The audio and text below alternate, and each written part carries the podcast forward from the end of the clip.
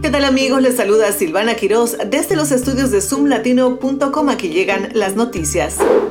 El ex vicepresidente Mike Pence afirmó el miércoles que no reintroduciría la política de separación de familias en la frontera sur si fuera elegido presidente. Durante un evento de preguntas y respuestas en CNN, se le preguntó si reviviría la polémica política para frenar la inmigración en la frontera sur después de que el presidente Donald Trump se negara a descartar la posibilidad de hacerlo en su propio evento el mes pasado, y él respondió que no lo haría.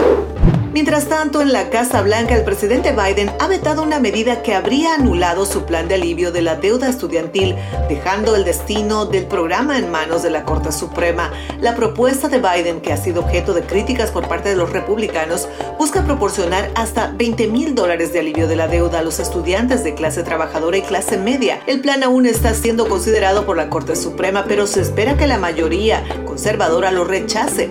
Biden está comprometido a hacer que la universidad sea más asequible y proporcionar alivio a los prestatarios afectados por la pandemia.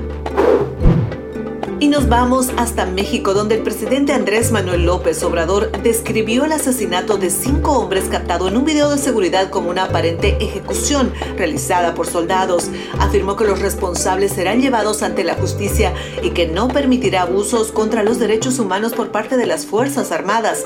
Las imágenes del video muestran cómo un camión militar mexicano persigue y embiste a toda velocidad a una camioneta negra que luego es detenida. Los ocupantes son arrastrados, golpeados y obligados a ponerse contra una pared y posteriormente son encontrados muertos.